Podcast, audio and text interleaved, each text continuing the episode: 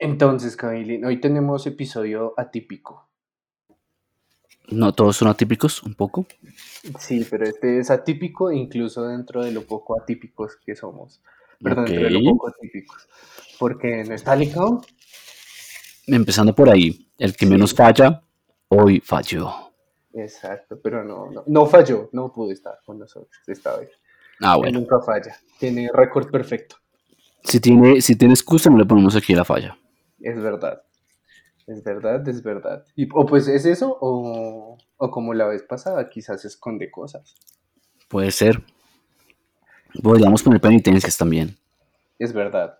Es verdad, ¿No? es verdad. Eso podrían decirnos que podemos hacer clic con... No, mentiras, no. No, porque después él se venga y es el que menos falta. Exacto, eso pensé yo, pero dije como, bueno, Sí. podría, podría valer la pena. Sí, entonces no. O pues puede ser eso, o puede ser que la verdad el tema de hoy sí está denso. Tanto como para no venir, Puede tanto ser, como para ocultarse. puede ser. Pues Bueno. bastante susceptible sí, sí es. Y, y la verdad es que este tema genera miradas para otros lados, silencios incómodos. Pero pues es necesario contarlo, ¿no? Ok, ya me está dando intriga.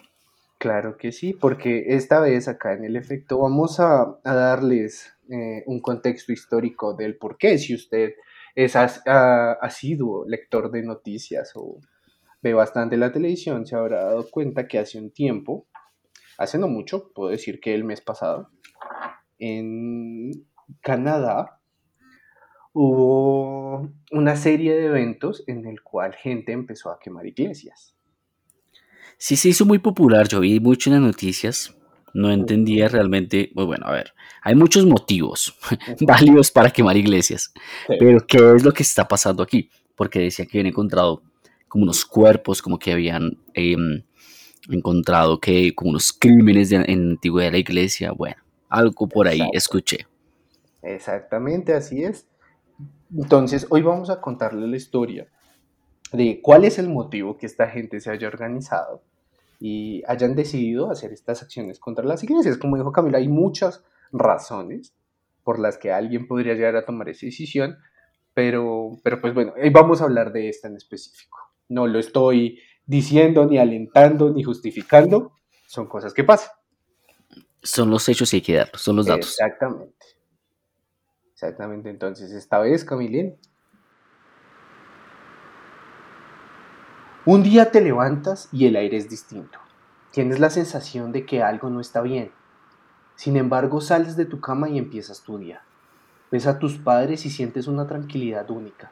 Te sientes seguro, sientes que nada puede pasarte mientras ellos estén ahí.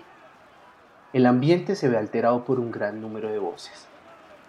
De repente frente a ti hay dos policías y una monja que te toma de los brazos. No entiendes qué sucede. Tus padres gritan mientras otras personas los detienen. Y en un abrir y cerrar de ojos ya no estás con tu familia. Estás en un internado y es aquí donde empezamos a conocer el verdadero precio de la colonización. Wow, esto estuvo... Eso es- me pareció un cómic. ¿Qué, qué está pasando aquí? Sí, la verdad, la verdad lo que acabamos de escuchar es lo que pudo sentir cualquier eh, niño de, de esta época en Canadá. Y es que vamos a contarles el contexto de por qué eh, están quemando estas iglesias, como ya les dije, y el por qué habían 215 cuerpos de niños debajo de estos internados. ¿Cuál es el Mm. secreto que hay detrás? Miércoles 215. Yo eh, no tenía el dato, pero ok, sí he escuchado un poco de eso. Yo creo que hay que ponerse un poquito en el mood. Eh, si es de, ojalá de noche, apague todas las luces, eh, coja algo, yo no sé si se vale tener eh, algo caliente, pero coja su Sí. radio, Claro que sí, es Canadá, hace mucho frío. es verdad, es Canadá. Y comenzamos con su dispositivo de audio ha captado las ondas en el espacio del efecto Titor. Bienvenidos al podcast más paranoico de Internet. El 2 de noviembre del año 2000, En los foros del Time Travel Institute El usuario Time Travel guion al piso cero empezó a revelar información, sobre los posibles futuros a los que nos enfrentaremos como humanidad. aunque muchas cosas no sucedieron. Con su paso se creó una estela de duda la información que conocemos. Y a esto le llamamos El el efecto efecto.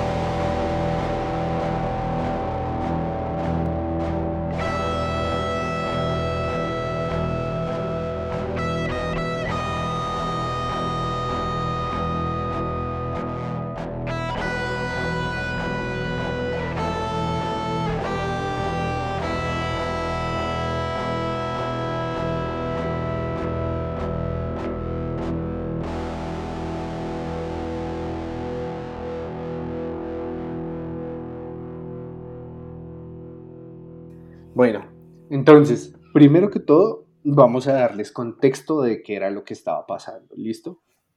Ok.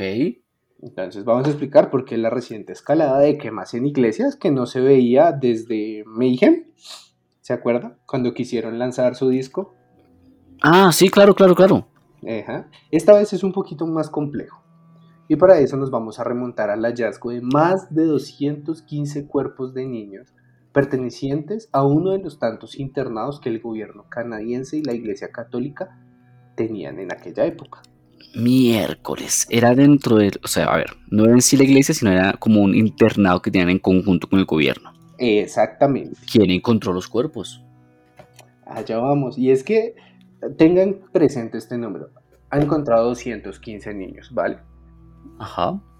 Y estamos empezando. Entonces, más contexto aún. En el inicio de la historia de Canadá, muchos inmigrantes europeos del Nuevo Mundo decidieron asentarse acá. Era el proceso de colonización. Claro. Cuando se convirtieron en mayoría tenían el control total frente a los gobiernos y por ende las decisiones que tomaban. Ahora, una de esas decisiones fue que los nativos americanos se iban a hacer un problema. Entre todos dijeron, ah, nos- todos pensamos que son un problema y si todos los pensamos debe ser así. Bueno, claro. Típico así el colonizador, como "Mm, no me sirves. Voz de colonizador acá. Inserte voz. Exactamente. Ahora, ¿pero por qué eran un problema? Según ellos, el hecho de no hablar su idioma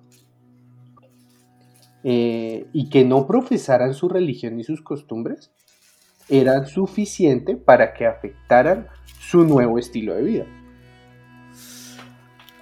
Entonces, Joder, madre. entonces, el gobierno de Canadá, junto con la policía montada y la Iglesia Católica, decidieron que para solucionar este problema la única opción era integrar a los aborígenes de manera forzada.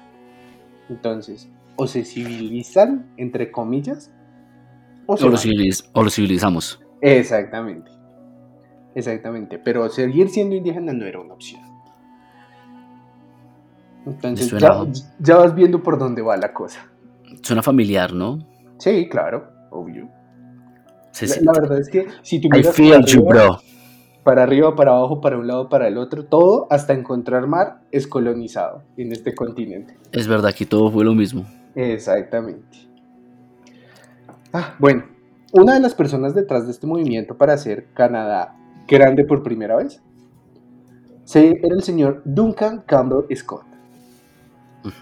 Y para que vean el tipo de persona que podía ser, les voy a dejar una frase que nos explica más o menos lo que pasaba por su mente y lo que pensaba acerca de los habitantes del continente. Entonces, la frase que él dijo es, Kill the Indian on every child. Mata al indio en cada niño. Exactamente. Hay que matar al indio en cada niño. Ish. Entonces, ¿cuál era el plan a seguir? Un, un poquito hijo de putica, ¿no? Un poquito, yo diría que bastante. El tipo era un Aunque eh, es, es- es bien heavy y he pensado mucho, lo he hablado últimamente, el cómo eh, admitimos ese tipo de violencias y hoy en día se siguen admitiendo violencias que después espero que la comunidad, bueno, la sociedad diga como, oigan, esa gente en, ese, en el pasado sí eran bien hijo de putas. Sí, es decir, nosotros hay muchas cosas que seguimos admiti- admitiendo que no están bien. Cuestiónenselo. Exactamente hasta dónde va su moral. Bueno, entonces, el plan que este hombre tenía consistía en que cada niño mayor de 5 años sería sacado de su hogar, así sus padres se rehusaran a ello. Cada niño indígena, entiendo, ¿sí? Sí, exactamente, cada niño Ok. indígena, es verdad. Luego, cada niño iba a ser llevado a un internado donde solo podría hablar inglés, tenía que olvidar sus costumbres y obviamente ser evangelizador en la doctrina católica. Ok. Entonces, ese era el plan a seguir. De esa manera iban a sacar al indio de los niños. Claro, iban a ser criados como europeos, digamos. Exactamente, pero Como nuevos vimos- canadienses, digamos. ya vimos dos cosas. Esto no era opcional y fueron raptados de sus Y era forzado, exacto. Exacto. Y ahora viene la parte como la parte densa de esta historia y es vamos a hablar de los sitios a donde los llevaban, los internados. No sé por qué me siento como si fuera a ver escenas de la película de Another Brick in the Wall o algo así. O no, ¿cómo se llama esta? La que es súper grotesca de un internado. Bueno, se me olvidó. Eh, uy, no sé, el Pero internado. hay, hay- hay varias así. Sí, exactamente. Bueno, entonces para esto, si usted es, ha sido de los números y le gusta tener los contextos completos, es momento de que anote. Porque. Y, y lo peor es que sabe que esto no es tan. tan antiguo. ¿No? No. A ver, ¿de qué época estamos hablando? A ver, desde 1863 Ok, ahí sí es antiguo. Un Sí. poco. Hasta. No, es que esto es de no creer, de no creer. Hasta 1898. Fueron 1800. unos años- perdón, 1998. O sea, esto duró más de 100 años. Viejo. 135 años. Exactamente. Y, Y, y en, y en el, y en el 98 decidieron quitar los orfanatos o qué, no entiendo. Y, y seguían haciendo los raptos. Uf, eso está muy denso. Yo creo que los raptos no, pero eh, lo que pasa es que estos orfanatos. Bueno, aquí les voy a mostrar más o menos cómo funcionaban los internados. Porque no eran orfanatos, ellos tenían padres. Es verdad. ¿sí? Entonces, en ese rango de edad, más de 150 mil niños indígenas fueron separados de, su de sus familias y llevados a internados estatales en Canadá. Esos colegios eran administrados por el gobierno y operados mayormente por la Iglesia Católica.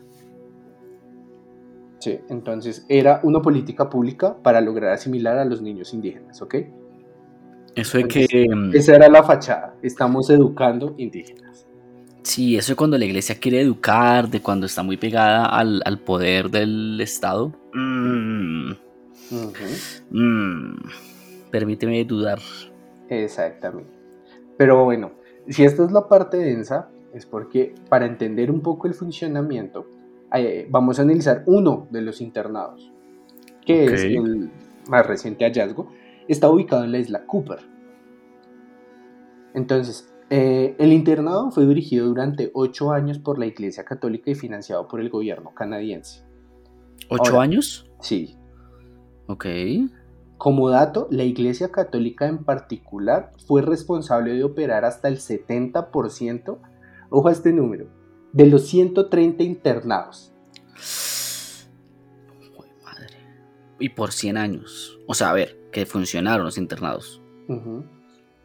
Exacto. No, pues creo que, creo que esto fue menos. Cuando llegaron los 1900 ya la cosa había cambiado. Entonces creo que la fecha es 1898. Vamos a hablar de alrededor de 20, 25 años. Ok. Igual. ¿Vale? Sí, igual. Ahora, por alguna extraña razón, estos internados estaban ubicados en lugares bastante alejados de cualquier población. En el caso específico de este, en la isla Cooper, la persona más cercana se encontraba a 7 kilómetros en la isla Shema, Shema News. En otra isla. O sea, la isla Ajá. era toda un, un internado. Exactamente. Pues, pues, pues, una película de misterio, de terror, no sé. Eh, Island, o qué sé yo.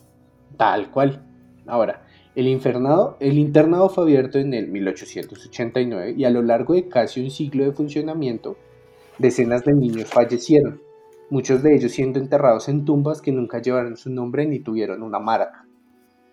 Sí, me imagino que aquí no era con. No se enseñaba con cariñito. Sí, no. Yo creo Hasta que era. ya, de- hasta ya no llegaron las costumbres católicas. exacto. De las costumbres católicas, como enseñar con regla, con reglazo. Y de ahí para arriba, me imagino. Muy católico todo, muy católico. Ah, Exactamente. Entonces, ahora, algunos niños lograron escapar, pero desafortunadamente no todos corrieron con la misma suerte. ¿Cómo se escapaban? Me imagino que se iba. O sea, esto es una película de verdad de escapar de una prisión en medio de, O sea, mar. tal cual. Era una isla. Era, era Alcatraz. Exacto, era Alcatraz. Entonces, al estar tan alejados de los niños, eh, los niños de 5 años tenían que caminar distancias de 7 kilómetros. Ojo, y volvemos al contexto, estaban en Canadá, temperaturas bajo cero, y muchas veces ellos no sabían hacia dónde tenían que caminar. Ellos solamente se botaban al agua, nadaban hasta la esquina y ahí donde los llevara su instinto. Y si sobrevivían nadando, o sea, me que tendrían que escapar en verano o algo para poder nadar. Sí, con suerte. Y entonces es acá donde hay una pregunta que toma fuerza. Y es, y ahí yo le lo pregunto a Camilo, ¿qué puede pasar en un colegio dirigido por el gobierno y la iglesia que lleve a un niño a preferir la muerte? O sea, creo que la imaginación no se queda corta por lastimosamente. O sea, creo que hay muchas cosas que nos podemos imaginar, lastimosamente, cosas horribles que pueden pasar, que se sabe que han hecho muchos curas, el abuso de poder, cuando nos enseña con amor, pues es que es a, las patadas literalmente y de ahí para arriba. O sea, mm, se imaginan a Matilda y castigos de encerrar a la gente en cuartos, yo creo que eso era muy posible. Exacto. Seguramente pasó en muchos colegios y en estos, Obvio. obvio que sí. Es verdad. Entonces, póngale cuidado a esto. Y, y esto es algo sumamente chocante. Entonces, para aterrizar un poco la magnitud de lo que sucedía en los campos de concentración de Dios, Amén. se sabía que la tasa de mortalidad era de un niño por cada 20. Juepucha. ¿sí? A usted, si usted no sabe mucho de esto, no entiende muy bien la estadística, se la voy a comparar. Entonces, para hacer Ah, una comparación, ojo, esto era un niño de cada 20. Y para hacer la comparación, durante la Segunda Guerra Mundial, los soldados canadienses que eran capturados por los nazis tenían la misma tasa de mortalidad, uno de cada 20. Uf. O sea, el nivel de brutalidad era comparado con un enemigo de guerra. Estamos hablando, exactamente, estamos hablando de que es una comparación contra una guerra mundial. Y contra un enemigo de guerra, ¿sabes? Como capturado como enemigo. Entonces imagínense.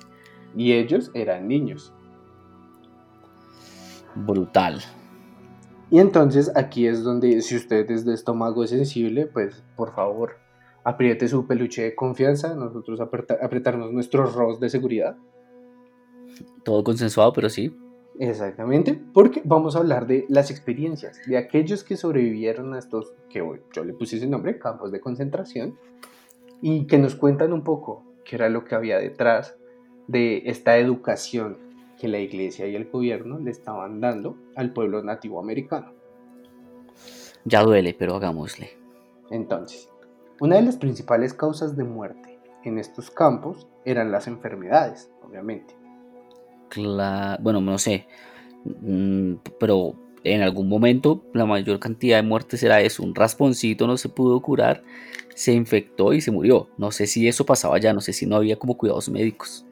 Sí, es que la cosa más simple, ni siquiera que no hubiera cuidados médicos, es que nadie estaba interesado en darlos. Mm, claro. ¿no? Qué buena forma de, de convertir. Mira lo que tú, que vives en tu campito, em, respetando la naturaleza, comiendo solo lo que necesitas, cazando animales que no están como en su momento de esplendor de la vida, capacidad reproductiva. O sea, siendo una persona bien con el mundo. Llegan y te dicen, te vamos a convertir, vean lo que lo vamos a convertir. Esa es la cagada de la colonización. Exactamente. Exactamente. Y que todo es a las malas, ¿no? Claro. Sí, a las Entonces, patas. Solamente el primer año en que estos campos entraron en funcionamiento, hubo un brote de tuberculosis. Uf, que sumado más el hacinamiento y la falta de ventilación, o sea, es, es que los números son de no creer. No, y sí se mató- murió la mayoría. Mató al 40% de los niños. Total, pero es que bueno, la tuberculosis en ese entonces me imagino que era un tema demasiado serio. Exactamente, pero bueno, dejémoslo, es un tema serio y digamos que se pudo haber evitado, hubo muchas soluciones, y los niños no tendrán que estar ahí, no tendrán que haberse quitado de sus familias, pero bueno, Claro. hasta ahí pasó. Uno pensaría que si a usted le informan, oiga, dentro de estos campos de educación que nosotros, gobierno canadiense, formamos con la iglesia, se murió el 40% de los niños, pues haríamos algo, ¿no? Tomaríamos algunas medidas de seguridad. Sí, Bioseguridad, tapabocas y gel antibacterial en la entrada. algo así. Algo así. Haríamos, o sea, o sea, lo más mínimo, pero algo se haría, ¿no? Sería lo más sensato, Tapete en la entrada para que se limpien los pies. obviamente. Ujú. Sí, me parece. Debieron, ¿no? Me imagino que lo hicieron. Exactamente. Pues esto nos muestra que, sí, que quizás la vera- verdadera intención de estos internados no era la reeducar niños, sino de exterminarlos. Porque en lugar de tomar cartas en el asunto, al morir el niño era tirado en una fosa común sin nombre ni edad. Horrible, y los papás sin saber nunca nada. Exactamente, O sea, esto es un tema heavy, de verdad, grande. exactamente. Y aquí es cuando yo le digo, ¿se acuerda ese número que le dije que recordara al principio? ¿132? 250. Ah, 250. Sí. Ok. Entonces, volviendo a ese número, en este internado es donde fueron encontrados 250 cadáveres de niños. Ok, solo en este. Bueno, también es que era una isla, ¿no? Era gigante, me imagino. Sí. Ahora, ellos tenían que hacer esos reportes. Pero la escuela solamente había reportado 50 muertes en el total de su funcionamiento. No. Ajá. Y eso teniendo en cuenta que a día de hoy, y esto, esto es terrible, solo se revisó las áreas donde se encontraba el campo. Todavía no se ha revisado todo el terreno. No puede ser. O sea, por fuera pueden haber cientos más. Exactamente. No. Y aquí es cuando vamos a los datos de día de hoy, porque a hoy se han encontrado un total de 3.000 cuerpos de niños después de buscar en sitios específicos, ojo, de solo 7 escuelas. Aún quedan 132 escuelas por ser excavadas. 3000 de solo 7. Ujú. O sea, pueden ser. No sé, ni siquiera sé. Según eh, los datos que botan algunas de estas fundaciones que, se, que están dedicadas a que se esclarezca estos hechos, hablamos de más o menos 150 mil niños. Estamos hablando de 430 en promedio por. Por cada centro, ¿no? Eran 132 escuelas. Cla- es exacto. Y más o menos esa cantidad por escuela, o sea, si fueron, digamos, 6.000, 3.000 cuerpos dividido entre 7. No, brutal, una cantidad inmensa de, Sí. De- de O sea, proba- bueno, de posibles cuerpos. Está- estamos hablando de que era lo más denso. Pero bueno, algunos testimonios de sobrevivientes y estudios posteriores a cadáveres nos cuentan un poco las desgarradoras cosas que pasaban dentro de las paredes de los internados. Entonces, principalmente la mayoría de los niños tenían problemas de alimentación. Un gran porcentaje de estos cuerpos tenían grandes muestras de desnutrición y a eso tenemos que sumarle el, el hacinamiento, que en algunas escuelas era tal que algunos niños tenían que dormir en lo que sería su propio baño. Uf, horrible. Una cárcel. Exactamente, entonces, haz de cuenta que tenían una especie de, ¿cómo lo llamo yo? Como un establo, Ok. donde estaban eh, rodeados de su orina y excremento y eso no lo limpiaban. Uf. A eso, Con razón se morían por enfermedades. pues claro. Ahora, a eso hay que sumarle las bajas temperaturas de Canadá. Mm. y que en esa época no se contaba con calefacción y, ah, y hay que ser sinceros con eso. Aún la hubieran tenido, tampoco es como si se la hubieran puesto. No, yo creo que los eh, estándares de manejar, ¿cómo se llama esto? De como mantener el frío afuera, de, ¿cómo se llama eso? Bueno, en fin, no creo que las construcciones las hayan hecho pensando en eso, en darle como comodidad a las personas. Exactamente. Y ahora lo último, pero no menos importante ni atroz, son los maltratos físicos y psicológicos. Algunos de, las, per- de los sobrevivientes comentan que sufrieron golpes, violaciones sexuales, humillaciones, e incluso si un niño empezaba a llorar y no paraba, lo metían en un cofre y lo llevaban al sótano. Entonces, una vez pasaba esto, allí podían pasar dos cosas. La primera era que el niño se callara Y la otra que se muriera, y al otro día era sacado, o la otra es que el niño muriera. Claro. Y esta, esta es una parte súper densa porque esto mm, es uno de los testimonios que da gente que sobrevive a esto. Y es que en caso de que un niño muriera, otros dos niños eran enviados a sacar su cadáver y enterrarlo en el patio de atrás. No. Esta gente se traumó de por vida. Claro, imagínese. Estaban creando de- monstruos. Exactamente, imagínese el nivel de experiencia. No. O sea, uno piensa que Canadá es un lugar de amor y paz donde todo el mundo dice, oh, perdón, por favor, pase usted. Y, y esto estaba muy oscuro, muy denso, o sea, es algo sistemático y masivo. No, es, es- es algo terrible. Ahora, volviendo un poco al contexto actual, eh, esto es algo que se venía manejando desde hace mucho tiempo. Esto, obviamente, este plan salió a la luz hace bastante tiempo.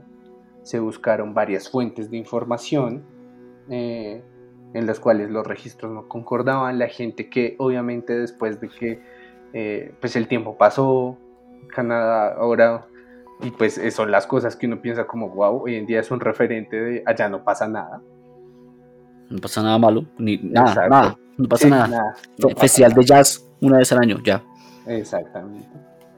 Y, y todo esto, eh, pues bueno, lleva mucho tiempo en investigaciones y demás, pero fue hasta hace poco que se logró eh, corroborar que toda la información que estas asociaciones habían estado buscando y recolectando durante años era verdad y cierto. que, y que las, los récords que tenía el gobierno como tal eran falsos. Claro, las cuentas no cuadran. Estaban tapando un genocidio enorme y lo peor de todo es que estamos hablando de que todos eran niños. Sí, y esto, a ver, yo, yo sé que hay que dejar espacio para las diferencias, pero yo no puedo no pensar en similitudes con el, el referente de genocidio que tenemos todos en la cabeza. Hitler hizo un gobierno sistemático para eliminar a un grupo social, los judíos, ¿no? O sea, estoy haciéndolo, yo sé, muy simple, o sea, estoy dejando como lo mínimo, pero lo que quiero decir es que así como él hizo eso, Canadá creó un sistema para eliminar un grupo social específico, los indígenas. Tal cual. Y Nunca con, explicado. Sí, y, y eso es, o sea, a ver, así como fue terrible lo que sabemos de Alemania, creo que esto igualmente es terrible y entiendo la indignación de las personas para salir con antorchas a quemar una institución que yo creo que muchas veces ha dejado mucho que desear, o sea, no creo que sean muy eh, coherentes con las palabras que, dicen de ser buenas personas y hacer el bien. Muchas veces como que son más como que hacemos el bien según yo y las cosas como yo diga o nada. Ujú. O, o- o a la fuerza si lo inculcamos, así como esto. Sí, con lo que profesan, mejor. Exacto. Exactamente. Y pues no solamente queda eh, ahí, sino que después de todo esto, el boom, la información, el gobierno canadiense actual fue el primero en reconocer que esto había pasado. El gobierno canadiense dijo, esto pasó, vamos a hacer lo posible para estas investigaciones, eso fue hace unos años. Eh, reconocieron el error, pidieron perdón y ellos mismos se encargaron de esta investigación, que fue la que arrojó los 250 niños enterrados solamente en esta escuela. Como les digo, to- todavía faltan 132 que siguen en investigación para tener una cifra real. Y me parece que es lo correcto que el gobierno tome como ese rol porque mm, sigue siendo, o sea, ellos no eran las personas, pero sí es su responsabilidad. No van a ser juzgados como que, oiga, es su culpa, pero sí es su responsabilidad encargarse de eso. O sea, sabes, es tu país y tú eres el dirigente. Exactamente. Entonces, uno de los implicados tomó cartas en el asunto. Falta el otro, No ha dicho absolutamente nada, me imagino. evidentemente, y es el, el actuar fue el que llevó a los actos que nosotros presenciamos en televisión y redes sociales. Porque ¿qué fue lo Claro. que pasó? La, la mayoría de los afectados, que son como hermanos, eh, personas lejadas, sobrevivientes, incluso algunos padres de estos chicos que se llevaron, dijeron, pues al menos si no, o sea, ya no hay nada que hacer porque pues una vida no tiene precio. Sí. Pero al menos escuchar una frase de perdón, lo sentimos por todo esto. Y la respuesta de la iglesia frente a esto fue, uno, lo- la típica y que conocemos acá en Colombia muy bien, fue la silla vacía. Y segundo, fue que no opinaron nada sobre el tema, la razón que ellos dieron fue que el decir perdón sobre eso eh, sería aceptar que tuvieron una responsabilidad directa con los hechos. Y, y según ellos no. Según ellos no. La iglesia debería realmente replantearse todo lo que ha hecho y pensar hacia futuro qué va a hacer con su institución. Exactamente. Y lo peor es que no estamos hablando de hace 20 años o más. O sea, creo que, y no me quiero meter en, en cuestiones de fe y demás, pero el Papa actual yo creo que es uno de los más queridos por X o Y motivos. Sí, ha mostrado cierta empatía con cosas. Exactamente. Y pues precisamente él fue el que decidió no pronunciarse frente a esto. Ah, jue madre, sí. Exactamente. Entonces pues la gente dijo como, uy no, esto no es verdad, esto no puede ser así. Eso no puede estar pasando. Actuaron de esta forma. Empezaron la quema de iglesias. eh, dentro de esto he leído algunos testimonios sobre las personas. Y es, es bastante, eh, pues dentro de lo contradictorio, también nos da una enseñanza enorme. Y es que muchas de las personas eh, nativoamericanas que están todo el tiempo luchando por esto, eh, también son católicos. Ah, sí. Y entonces muchos Sí. de ellos decían, pues yo salí un día, vine el domingo a misa, miércoles, jueves, y ahora que vuelvo, la- mi iglesia a la que voy está incendiada. Y, y no se enteraron de por qué o qué. Sí, ¿Por qué obviamente que sabían el por qué, Ah, ya, pero era lo que decían, o sea, entiendo las cosas, entiendo cómo esto es una forma de protesta, y asimismo es como la sensación de, me siento, se sienten confundidos, y, y lo que yo pensaba en la enseñanza más grande es, esto fue tan fuerte que incluso los mismos afectados llegaron a decir como, wow, se están metiendo con la propia religión que me profesaron a la fuerza. Claro, es eso. Entonces, pues yo no sé a qué magnitudes puede llegar esto cuando esta investigación esté completa. Estamos hablando de bastantes años los que vendrán sin tener una respuesta de qué fue lo que realmente sucedió. Eh, Sí, va- un, número final. Exactamente, muchos de los implicados y directos responsables pues ya no. Para Claramente. eso no estarán con nosotros, Claro. pero pues sí nos muestra un poco lo que, lo que significa colonizar un país. Todo lo que conlleva, el precio que tiene e incluso lo que pasa hoy en día de querer incluso sacar a los indígenas de sus propias tierras porque mucha gente acusa que el progreso tiene que ser así. Es verdad. Hay muchos monstruos hoy en día que es- eh, de- eso se escucha. Exactamente. Lo he escuchado de personas y es como, ¿cómo podemos ser tan, tan hijueputos? Exactamente, entonces, pues la verdad, la verdad, esto es una historia que desafortunadamente no va a tener un desenlace pronto. Desafortunadamente es real. Sí, exactamente, desafortunadamente es real y que también desafortunadamente pues no va a tener una solución pronta porque para evitar que esto siga pasando toca cambiar muchas mentes y ya nos hemos dado cuenta que eso es muy complicado. Toca ir un pasito a la vez, pero es complicado. Sí. Entonces, pues, no sé ustedes qué piensan, la verdad, yo, y sí me gustaría escuchar la opinión de Camilo, porque yo no soy una persona tan cercana a la Iglesia Católica, ni a esto, eh, pero pues sí me parece que, o sea, nada más de escuchar a la gente que era la directamente afectada, que ha estado peleando por esto y demás, decir que incluso se sintió afligida porque le quemaron su propia iglesia, fue como, diablos, o sea, no te puedo juzgar porque ese sentimiento es solo tuyo, yo solamente lo estoy leyendo, siento empatía por eso, pero el que siente el dolor real es esa persona. Sí, yo, es que la religión es muy... Ya, ya lo hemos dicho aquí muchas veces, ¿no? Que genera como ese fanatismo. Eh, creo que la gente busca alguna forma de sentirse bien, de darle como tranquilidad a su vida, de, de darle sentido. Y creo que la religión es uno de esos caminos que la gente eh, busca para eso. Y eso genera, claro, grandes fanáticos, o sea, y, y- y ciegos, que es algo que puede ser muy peligroso. ¿Sabes? Es como que yo creo en esto y al carajo y, y justifican todo. Y esto es algo injustificable. Yo creo que la religión no hace a la persona, sin duda. Y es algo también que le escucho a muchos religiosos, que es como, ah, él es buena persona porque es de tal iglesia o lo que sea. No, la iglesia y las religiones han cometido también muchos actos horribles, monstruosos, como este. Ujú. Tal Y vez otros que no sabemos. y muchos que no sabemos y yo creo que actuar bajo en el capítulo del el origen del, Del mal. del mal hablamos un poco sobre eso sobre cómo las personas bajo una orden bajo un escudo bajo una bandera o un ideal en este caso la religión se se quitan toda responsabilidad y actúan con la mayor maldad posible Exactamente.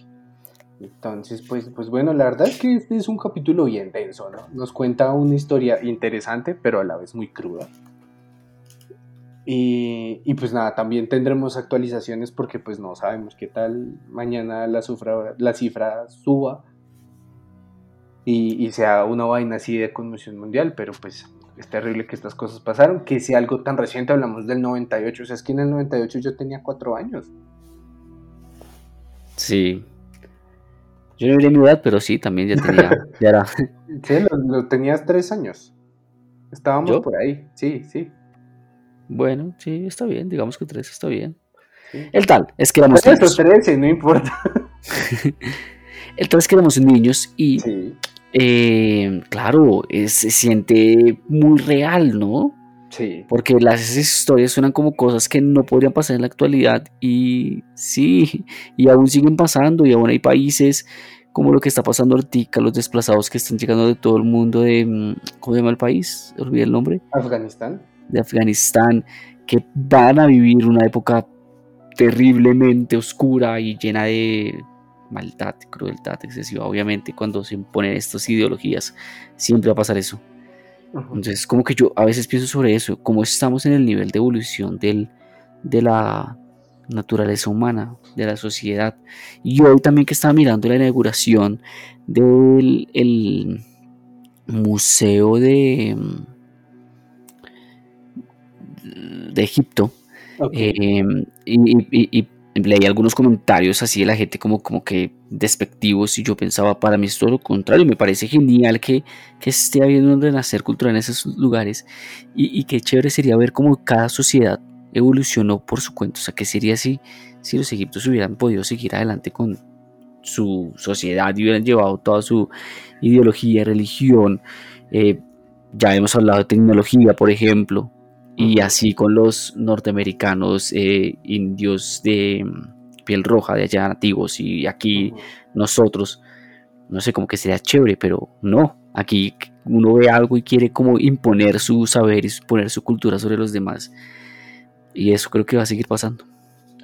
Pues desafortunadamente no vemos luz al final del túnel, pero pues igual con esta historia los invito a que piensen en las cosas y si quieren creer en una religión, créanlo, si quieren rezar todos los días, recen, si quieren sentirlo como su estilo de vida y que sea su forma de vivir, háganlo, pero el hecho de que otra persona no lo haga no lo hace malo.